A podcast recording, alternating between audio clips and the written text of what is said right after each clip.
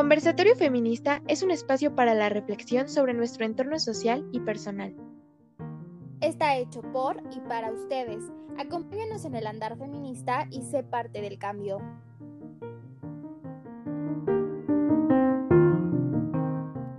Hola, ¿cómo están? Bienvenidos a un nuevo episodio más de Conversatorio Feminista. Les agradecemos a todos los que nos han acompañado en este recorrido, en todos los temas que también hemos sacado. Y pues el día de hoy tenemos una invitada especial. Ella se llama Abril, es socióloga y nos va a compartir un poco del tema sobre el papel de la mujer en la cultura alimentaria en México. Entonces, pues le doy el micrófono a nuestra invitada.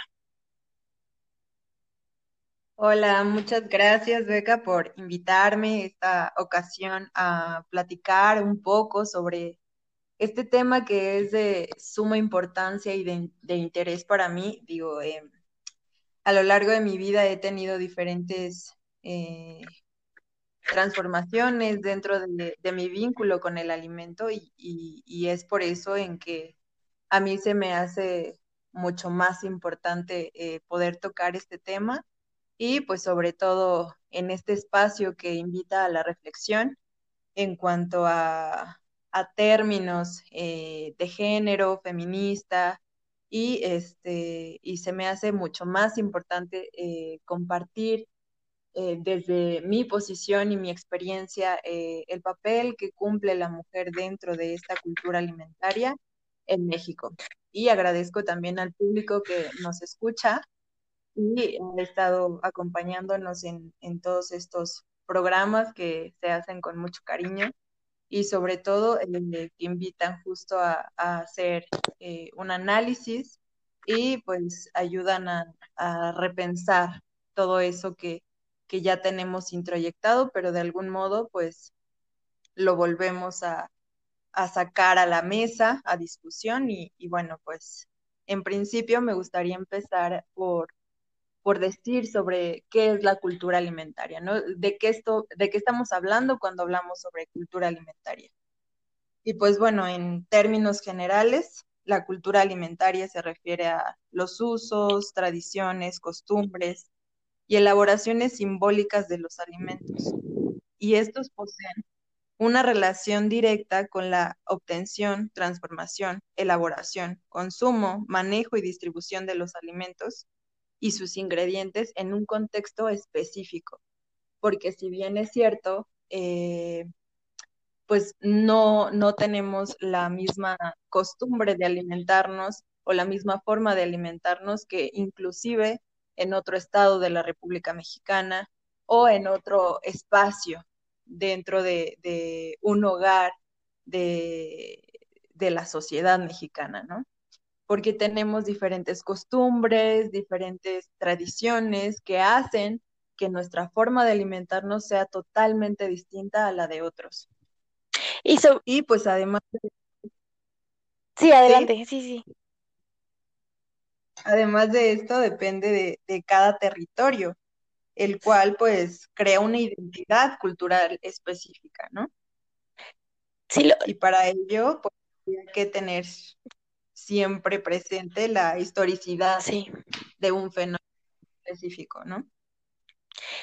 Sí, sobre todo lo que iba a comentarte es que ahorita que hablas sobre la cultura alimentaria y sobre los distintos, eh, las distintas eh, cosas que abarca la cultura alimentaria, em, la educación con la que crecemos, como es bien importante en la alimentación, pero sobre todo el vínculo que hacemos con, el alimento, o sea, ese vínculo que realmente se tiene eh, cuando hablamos de cultura alimentaria.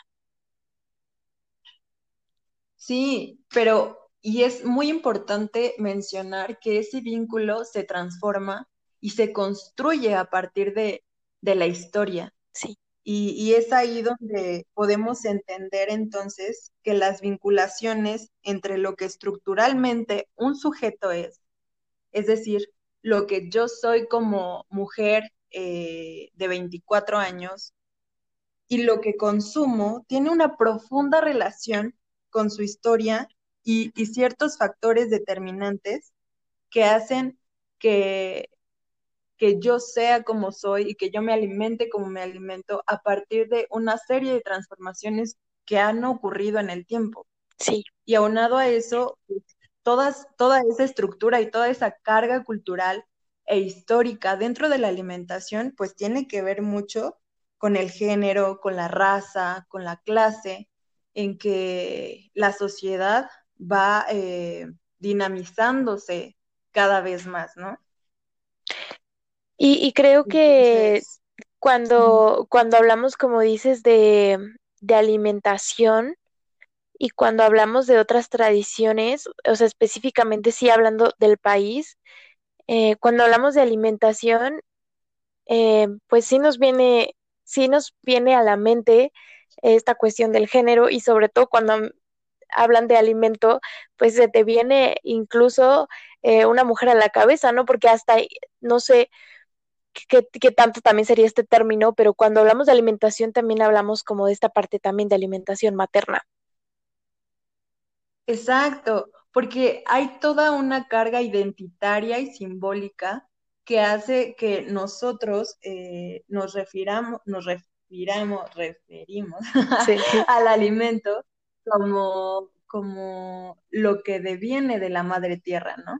Y hasta eso nombramos así lo que, lo que nos da la tierra, lo que nos da este, toda esa naturaleza que radica siempre en un término femenino, ¿no? Y bueno, eh, ¿cómo es que el vínculo alimentario funciona como, como un constructo cultural que eh, hace que, que, nosotros tengamos esa relación con el alimento y que además nos construya a través del tiempo, ¿no? Eh, por ejemplo, la alimentación en, en, México ha sido expuesta a múltiples cambios que trajeron consigo un mestizaje con ciertas influencias y transformaciones de diversos países, ¿no? Desde la colonia hasta nuestros días. Y bueno, ese vínculo que hay entre el consumidor y el alimento, pues es el resultado cultural de un proceso de colonialización, industrialización, urbanización, globalización y todo lo que termine, ¿no? Sí, sí, sí, sobre todo porque, bueno, ahorita que estabas hablando de desarrollo, o sea, de todo este desarrollo de la cultura alimentaria y el vínculo, y cuando hablabas de cómo eso va formando una cultura, y justo que estábamos hablando de México, o sea, el vínculo con la alimentación en México es muchísimo. Y supongo que obviamente cuando eh, todo, la alimentación es la base de todo, ¿no? Cuando hablamos justamente del comercio, cuando empezamos a hablar de, de cómo las culturas se fueron eh, formando a través de, a, través, por ejemplo, de la pescadería, de, de la, pues sí, o sea, de, del intercambio de mercancía, creo que de ahí deviene como la cultura de alimentación. Sí, porque si lo vemos desde, desde un, punto de vista, pues, biológico, pues, estamos inherentemente eh, adheridos al alimento, ¿no? El alimento nos hace ser y nosotros hacemos al alimento. Nosotros lo evocamos, lo nombramos, lo connotamos y él también nos construye todo el tiempo, porque el alimento y el alimentarse, el consumir un alimento, el tener acceso a un alimento también puede ser un acto político, ¿no? Y que por eso eh, hay un montón de movimientos en torno a la alimentación, porque resulta ser un acto político en el que uno se posiciona y uno lucha a través de, de, de esa razón, ¿no? Que trae consigo, obviamente, un montón de carga ideológica que, forja eh, pues esa relación y ese vínculo, ¿no? Sí. Y bueno, este, pues también parte de, de, esta, de, esta, de este vínculo, pues cae eh, en sí, pues las modificaciones dinámicas que la familia ha tenido, porque si bien es cierto, eh, tú lo mencionabas al principio, toda la educación que introyectamos desde que nacemos hasta que crecemos, y nuestra forma de alimentarnos deviene de, esa institución principal, que es la familia. Y, de ahí recae pues toda la forma en la que comemos, nuestros gustos, eh, nuestras preferencias eh, y, toda esa carga, incluso emocional, que trae eh, el alimento, ¿no? Porque pues muchas veces recordamos el sabor de un alimento porque nos recuerda ese momento y, esa reunión familiar, ¿no? Y bueno, eh, hablando de, la familia y de las transformaciones que ha tenido eh, a través del tiempo, pues, pues parte de ello y, muy importante mencionar es que la mujer se incorpora al ámbito laboral capitalista, ¿no? Y es cuando su papel dentro de, esta cultura alimentaria cambia. Cambia porque eh, venía tomando un papel exclusivo y meramente a, un espacio doméstico, al hogar, en donde ella era la responsable de estar siempre ahí, ¿no? Y, y, cuando ella entra al ámbito laboral capitalista, pues toda, toda esta eh, estructura se transforma, ¿no? Y bueno, aunado a eso, pues están los estereotipos que son una gran carga para toda esta construcción del vínculo. Eh, la publicidad cargada de, estereotipos, de ráfagas, de, de, todo lo que deberíamos de consumir y de todo lo que ese alimento debería provocarnos en nosotros y que con el simple hecho de consumirlo, eh, nuestro ser y nuestro físico principalmente debería tomar forma determinada. Eh, y bueno, también pues obviamente está eh, los alimentos altamente procesados, eh, la proliferación de medios de comunicación masiva que hacen que aumenten nuestros hábitos de consumo, porque es muy importante mencionar también que, que la cosmovisión de un alimento se construyó desde tiempos inmemoriales pero dentro de esa cosmovisión, pues hay una transformación, como ya lo mencioné antes, ¿no? Que tiene que ver con, todos esos cambios y todas esas modificaciones de pensamiento eh, dentro de la historia en México. Entonces, eh, y como ya lo habíamos dicho, pues el principal vínculo puede formarse y se forma gracias a la madre porque desde que estamos gestando recibimos alimento por parte de la madre, ¿no? No, no es que nos alimentemos por arte de magia y, y vamos y ya, ¿no? Sino que todo el tiempo nuestro vínculo alimentario es con la madre, con la mujer que nos gesta. Y al momento de nacer, pues obviamente resulta eh, pues intrínseco también que una mujer amamante a su bebé hay muchas razones por las que muchas mujeres no lo hacen y no pueden hacerlo también, ¿no? No es que ellas no quieran, sino que pues por un montón de cuestiones no logran realizarlo, pero es el primer acercamiento con ese vínculo alimentario, ¿no? Que resulta pues también eh, pues muy conmocionante y que nos hace todo el tiempo. Y sobre todo eh, que también va como transformándose al pasar los tiempos, o sea, es decir, tenemos a la madre que, que nos amamanta, ¿no? Y ella, ella es la que, pues en cierto modo la que nos alimenta, pero va pasando los años cuando crecemos y también la madre nos alimenta, ¿no? Ya no de la misma forma, pero como dices, pues sigue teniendo ese vínculo de la madre como la que, la que nos alimenta. Sí, y es por eso que es tan importante destacar cuál es el rol del hombre y la mujer dentro de este ámbito alimentario, porque no, no se cumplen los mismos, eh, los mismos labores dentro de, esta, de esta cultura alimentaria.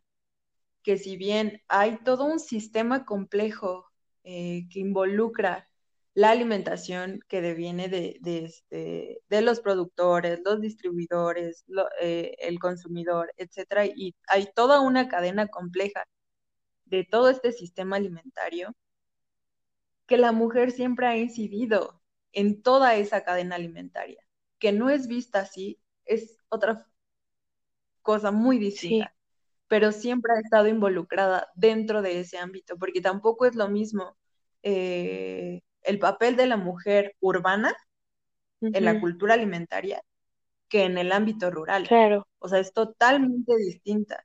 Y muchas veces la carga eh, de su rol dentro de, este ámbito alimentario, pues tiene diferentes eh, potencialidades, ¿no? Que, que, si bien es cierto, pues la mujer urbanita pues ahorita ya está más integrada dentro de del ámbito laboral capitalista y la rural pues también ha tenido que estar este, en constante resistencia pero trabajando duro en el campo. Sí. Y, no hay que olvidarnos de ellas, ¿no? No hay que olvidarnos que también son agricultoras, que también trabajan a la tierra y que también son aquellas que nos brindan los alimentos que tenemos dentro de un, de un ámbito urbano, ¿no? Sí, definitivamente. Y este, y bueno, y, me parece increíble que dentro de, este tema, eh, darme cuenta que uno de los factores principales en que empieza la división sexual del trabajo es en el hogar, porque es ahí donde se empiezan a distribuir las tareas inequitativas sí, claro. para el hombre y para la mujer, ¿no? Y, ellos cumplen y destacan en roles distintos, sobre todo en un fenómeno como este, ¿no? Que es la alimentación, la cual interpela una actividad biológica. Sí. Y además de eso, cada uno tiene funciones, comportamientos, actitudes y atributos distintos entre sí. ¿No? No es lo mismo eh, el reconocimiento de la mujer dentro de este ámbito alimentario y hago alusión a que a la gastronomía se le conoce como, como pues un rubro empresarial más que cultural, ¿no? Que ahí también estoy un poco en lucha y en resistencia con, ese concepto y con, esa visión, ¿no?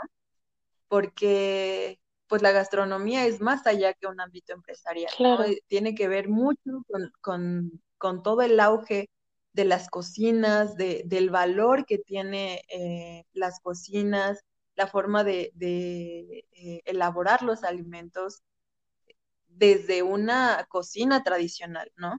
Y no solamente gastronómica que tiene que ver con, o siempre lo ven con la innovación, ¿no? Y, vamos a, a transformar ese alimento y así vamos a, jalar más turismo y etcétera, ¿no? Pero justo dentro de este ámbito empresarial, los que son mayormente reconocidos son los hombres. Nosotros buscamos eh, eh, los chefs más importantes de México y aparecen puros hombres, ¿no? Sí, en su mayoría. Y en, en su mayoría, ¿no? Y las mujeres no.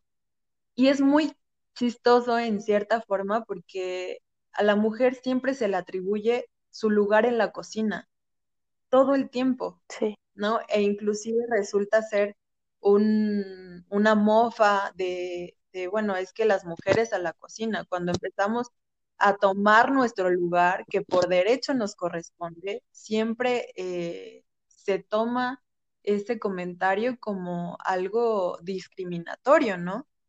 Que también podemos verlo como un acto de resistencia ante el sistema capitalista, de, estar en la cocina, de hacer nuestras labores, pero justo dentro de, nuestras labores, dentro del hogar, estamos resistiendo a un sistema capitalista que todo el tiempo nos ha eh, discriminado y minorizado por nuestras labores que obviamente son vastas y que en muchas ocasiones eh, no nos permiten eh, relucir todo ese poder, ¿no? Justo porque, porque no somos tan reconocidas como los hombres. Mm, sí. Y, y es por eso que destacar ese rol que cada uno tiene dentro de este ámbito es sumamente importante, porque en, en, el ámbito alimentario, pues el hombre siempre es visto como el proveedor Exacto. de recursos, ¿no? Y la mujer es más bien como aquella que, que tiene que eh, tener acceso a los alimentos, cocinar los alimentos, elaborar los alimentos, eh, alimentar a los otros. Y ella siempre está a cargo de eso, pero el hombre solo es visto como un proveedor. Yo creo que, no como... perdón que te interrumpa. Eh, yo creo que también, ahorita que estabas hablando sobre los chefs y, y las chefs que son mujeres, siento que quizás podría ser que la sociedad también es como que, eh, o sea, en cierto modo es como que no es tan reconocida una mujer que sea chef porque su lugar es ese, ¿no? O sea, estar en la cocina, pero un hombre es algo distinto, ¿no? O sea, quizá puede ser que inconscientemente se esté reproduciendo como ese reconocimiento de tú eres proveedor, no, tu lugar no es en la cocina y mira, ¿no? Eres chef. A que a una mujer sí se le reconoce, pero como lo dices, no hay tanto reconocimiento. Sí, exacto. Puede ser visto desde esa vía de, de, este, de decir, bueno, pues como este siempre ha sido tu lugar, pues ¿por qué te tendría que reconocer? Sí. ¿No? Si, si un hombre que pudiera estar, no sé, volando a Marte, está siendo chef, ¿no? Que obviamente aquí no estamos eh, minorizando ni, ni mucho menos eh, como cuestión de, de discriminación o, o, de insulto de, de las profesiones, ¿no? Al contrario, o sea, lo, lo que yo quiero rescatar aquí es que debemos de revalorar y resignificar todos aquellos saberes que no tienen que ver con la academia, ¿no?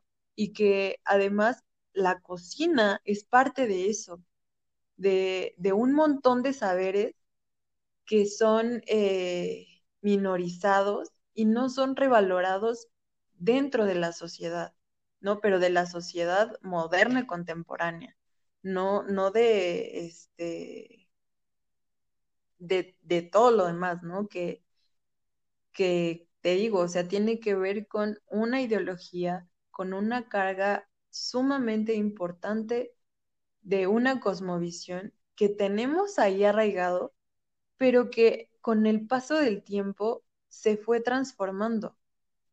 Uh -huh. y, y, me parece importante también eh, rescatar que, este, que la mujer dentro de este papel en la historia, pues como ya lo mencionamos antes, ¿no? Pues siempre ha sido vista como la ama de casa, la cocinera, abastecedora de necesidades. También tiene que ser aquella que adquiera los alimentos, tome las decisiones para elegir, a elegir los alimentos con los que va a alimentar a su familia, ¿no? Porque sí.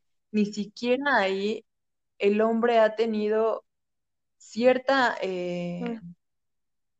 decisión al respecto, ¿no? Nos alimentamos porque la madre es la que elige los alimentos por nosotros, ¿no? Y la que los prepara, la que les inyecta eh, emociones que con el paso del tiempo pues nos evocan y nos generan gustos, hábitos, preferencias e incluso prácticas culinarias, ¿no?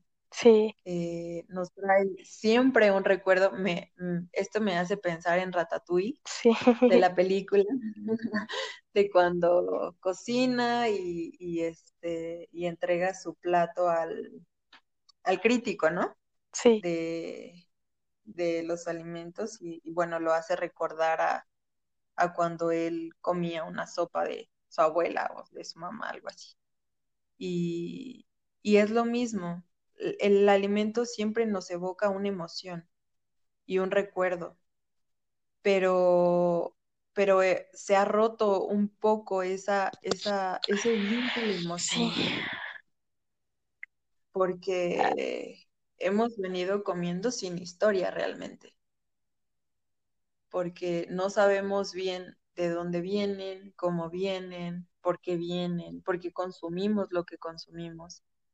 Y, sobre todo esto, ¿no? Que, que lo hacemos tan común y como una rutina y un ritual, porque incluso el cocinar es un ritual y el juntarse a la mesa en familia a comer es un ritual muy importante y sagrado.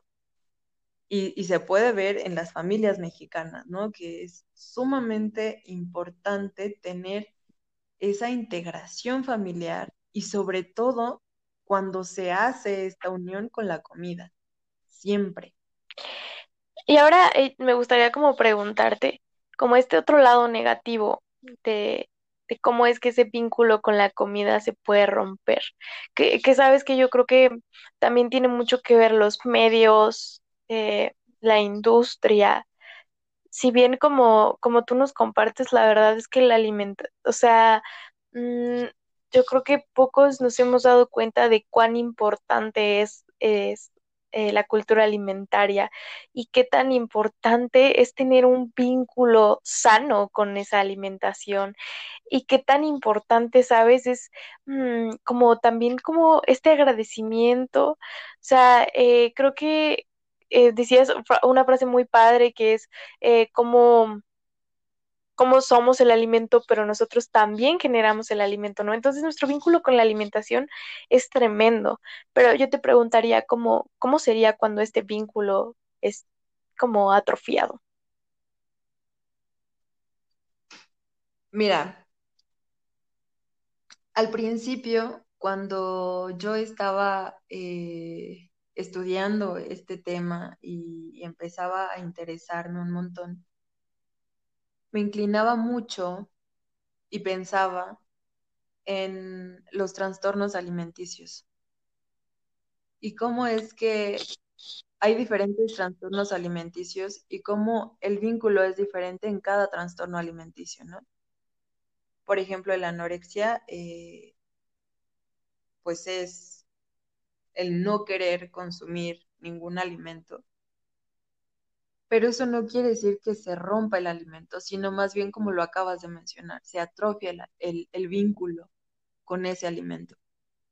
Pero es porque eh, hay toda una transformación social, cultural, política, económica, que hace que nosotros vayamos tomando decisiones en torno a la alimentación y que tengamos diferentes encuentros con ella. Y parte de eso, eh, ahorita está muy en boga el que agradezcamos todo, agradezcamos que estamos vivos, agradezcamos que, tenemos lo que tenemos, que, que agradezcamos al alimento, ¿no? Sí. Y, y todo eso, pues tiene que ver con una deconstrucción que estamos trabajando para romper con todos esos patrones que se nos bombardearon desde hace mucho tiempo y que hemos vivido y padecido desde la colonia. ¿No? Como ya lo decíamos, o sea, nuestras modificaciones en tanto a cómo elaborar los alimentos, qué consumir, cómo consumir, eh, para qué consumirlos, pues viene desde hace mucho tiempo. Y, parte de, este atrofiamiento con, con el vínculo alimentario, pues es mucha responsabilidad de, todos los estereotipos, de, todos, eh, de todo el bombardeo eh, de, promoción y mercadotecnia de, de cómo es que la mujer debe ser, qué debe consumir, por qué lo debe consumir y cómo debe de verse a partir de ese alimento. Sí. Y lo digo porque también eh, lo podemos vislumbrar en los anuncios publicitarios, en la televisión, en eh, inclusive en los paquetes industrializados que nos llegamos a comer, como los cereales que te marcan una silueta de mujer súper esbelta, o, o de o de ciertas mujeres que están siendo o que son delgadas. Y todo este tiempo, o a través de todo este tiempo, hemos internalizado tanto esa idea que ahorita me parece sumamente enriquecedor que, que intentemos romper con ellos, ¿no? Y que digamos, esos cuerpos no son reales, esos cuerpos no es mío. Y tengo que trabajar con eso. ¿Por qué tenemos que trabajar con eso? Porque nos creímos toda esa idea de que a partir de un alimento era el cual teníamos el derecho o el castigo divino y total de nuestro reconocimiento como mujeres y de nuestra aceptación como tal. Y que de eso dependía si nosotras valíamos o no, a partir de un cuerpo, a partir de algo que si bien desde un inicio deberíamos de ser conscientes de saber qué nos estamos llevando a la boca, hasta saber cómo nos está nutriendo, qué es lo que eso me provoca y cómo es que ese alimento me hace ser todo el tiempo. Sí. Y, romper con todos estos patrones es, es una forma maravillosa de, de, seguir transformando el vínculo alimentario. Porque me parece que no hay una ruptura como tal, sino más bien que históricamente se ha transformado y que todo el tiempo lo estamos transformando al momento de hacerlo consciente, al momento de elegir qué, qué, queremos comer, cómo lo queremos comer, en cuánto tiempo comer, porque inclusive todo eso es, cultura. Sí. ¿A qué hora, a qué hora desayuno? ¿A qué hora como? ¿A qué hora ceno? O si ayuno o no, o, o si uso cubiertos o no. Todo eso tiene que ver con, con una construcción cultural e histórica que eh, les da cabida a toda, a toda esa alimentación, ¿no? Y, parte de ello, dentro de nuestro papel eh, en la alimentación, pues también, y lo menciono así porque me parece que la mujer siempre ha sido el sector más vulnerable en torno a este tema, en torno a la alimentación y cómo concebimos el alimento. Y, y hay ahorita aparte de la cultura alimentaria, pues está la cultura de la dieta. Sí. ¿No? Que, bueno, es todo un sistema de creencias que promueve la pérdida de peso, ¿no? Y se centra en diversas formas de comer, atendiendo exclusivamente a una disminución calórica y restrictiva, haciendo a un lado lo que realmente nutre al cuerpo. Y entonces aquí nos preguntamos, ¿qué nos nutre y qué nos mata? O qué nos está matando o qué nos ha venido matando. Y, porque creo que a veces, sabes, no es, como tú dices, yo no, o sea, el problema no es el alimento, no, el, problema viene de otra cosa, viene de nuestra perspectiva, tanto así que a veces por nuestra, eh, por nuestra mente es justo como el alimento nos hace bien o nos hace mal, ¿no? Creo que ya es una concepción eh, bueno, o sea, cuando hablamos de trastornos y si nos metemos a temas más profundos, pues bueno, hablamos de la psique y de distintas cosas eh, que vienen de la mente, pero creo que en sí, como si, no, si nos ponemos a pensar, el problema no es el alimento, ¿no? Sino lo que la sociedad nos ha planteado, sino lo que la sociedad nos ha hecho eh, aprender, nos ha hecho decir qué debe de ser y qué no, porque, pues bueno, vivimos en una sociedad en la que nos dice qué es lo que debe de ser y qué es lo que no debe de ser y no siempre eso resulta, ¿no? Cuando, justo cuando hablabas de la de la publicidad, no sé qué, no, no sé qué alimento, pero tiene literalmente una silueta, o sea, solo es una silueta, no sé qué alimento es, ahorita no me acuerdo, pero solo es una silueta y todo el tiempo eh, la mayor parte de los alimentos justamente es así, ¿no? Entonces, creo que eh, sí es como tener una relación sana con la comida, porque creo que también está el otro extremo cuando, cuando se viene el, el como comer por ansiedad, ¿no? O sea, todo deviene de la relación que tenemos con la comida, con el alimento, cómo nos relacionamos, cómo nos vinculamos. Y yo creo que sí vivimos en una sociedad que ha transformado el vínculo. Sí, precisamente es eso, que estamos sujetos todo el tiempo a elegir el alimento con base a lo que se nos ha enseñado. Y es por eso que muchas veces es, estigmatizamos y señalamos a aquellas personas que toman otras decisiones para comer de manera distinta, ¿no? Y, y en estos casos, pues, eh, mencionamos a los trastornos alimenticios que si bien esto es, eh, hay un, un, una cosa sumamente compleja porque por lo regular en un trastorno alimenticio como la anorexia eh, no se come nada o se dice no, no se come nada, pero inclusive la nada se come, ¿no? Y es aquí donde podemos ver el alimento visto desde otra cosa muy, muy psíquicamente, este, pues formada, ¿no? Pero, pero el alimento siempre está. Sí. Y la comida también. La cosa es en cómo la sociedad la connota y la denota todo el tiempo, ¿no?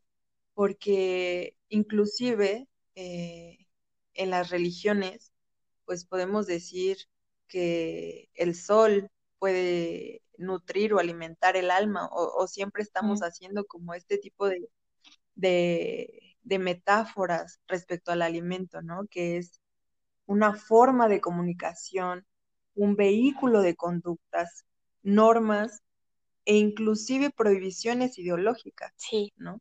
Que como ya mencionaste, o sea, la sociedad es aquella que, que la que todo el tiempo la está creando, está creando la forma en la que nos debemos de alimentar o cómo debe de ser la alimentación. Y, y yo menciono mucho estas otras decisiones que, que se toman al, al cambiar la alimentación, porque hay otros medios, ¿no? Y, y tiene que ver igual con una carga, pues, política e ideológica, como lo son, eh, pues, el veganismo, eh, que más bien cuando se, se toma como una postura política, es eh, un movimiento antiespecista, ¿no? Que, que está en contra del maltrato animal y, y elige no, no comer eh, ningún tipo de derivado de animal. Y cómo toda la sociedad empieza a tener comentarios y a ponerse su bata de nutriólogos, médicos, eh, para, para decir, es que te vas a morir porque no tienes los nutrimentos que necesitas o que necesita tu cuerpo para vivir porque la carne lo es todo. Y así lo es con todas las formas de alimentarnos. Sí. Porque la publicidad y porque el sistema capitalista en el que vivimos así nos ha formado. Y entre más vaquitas felices veamos en una caja, eh, en un cartón de leche, pues mejor las vamos a comprar y creemos que eso nos va a hacer feliz, ¿no? O inclusive este, yo estaba pensando en una caja de cereal de que trae la silueta, que creo que es Special K, Ah, sí. algo así, no me acuerdo. Sí. Este, que igual si lo comemos, pues entonces nos va a hacer delgada. o delgados, ¿no? O los hombres ahorita que, que también eh, dentro de esta cultura alimentaria, pues también cumplen un papel importante, ¿no? Dentro de lo que eligen comer o no.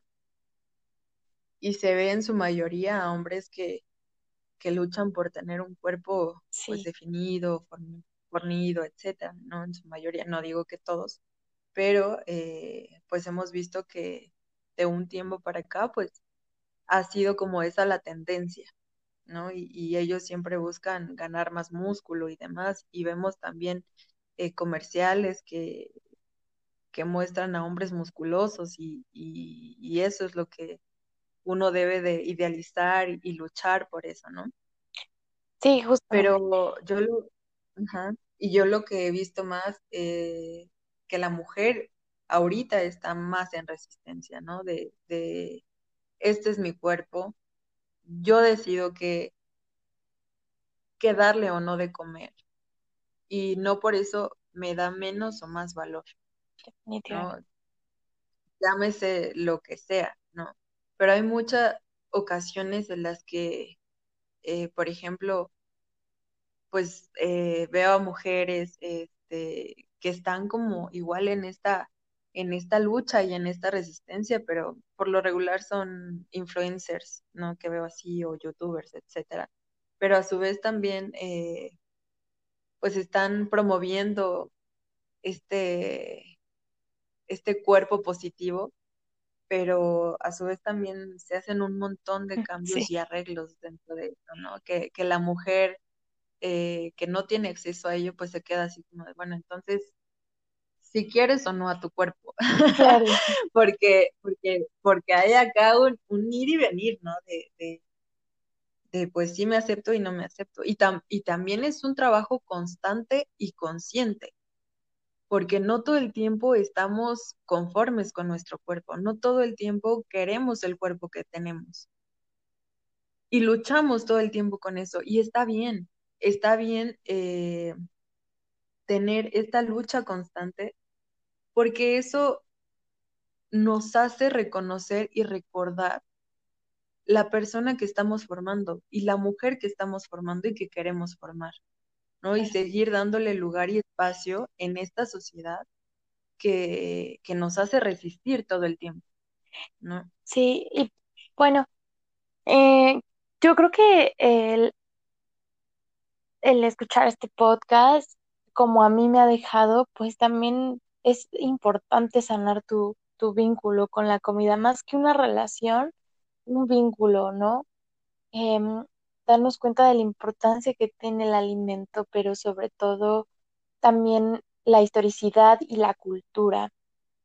Y bueno, ya estamos llegando al casi al término del podcast, entonces no sé si te gustaría como que dejar una última conclusión a las personas.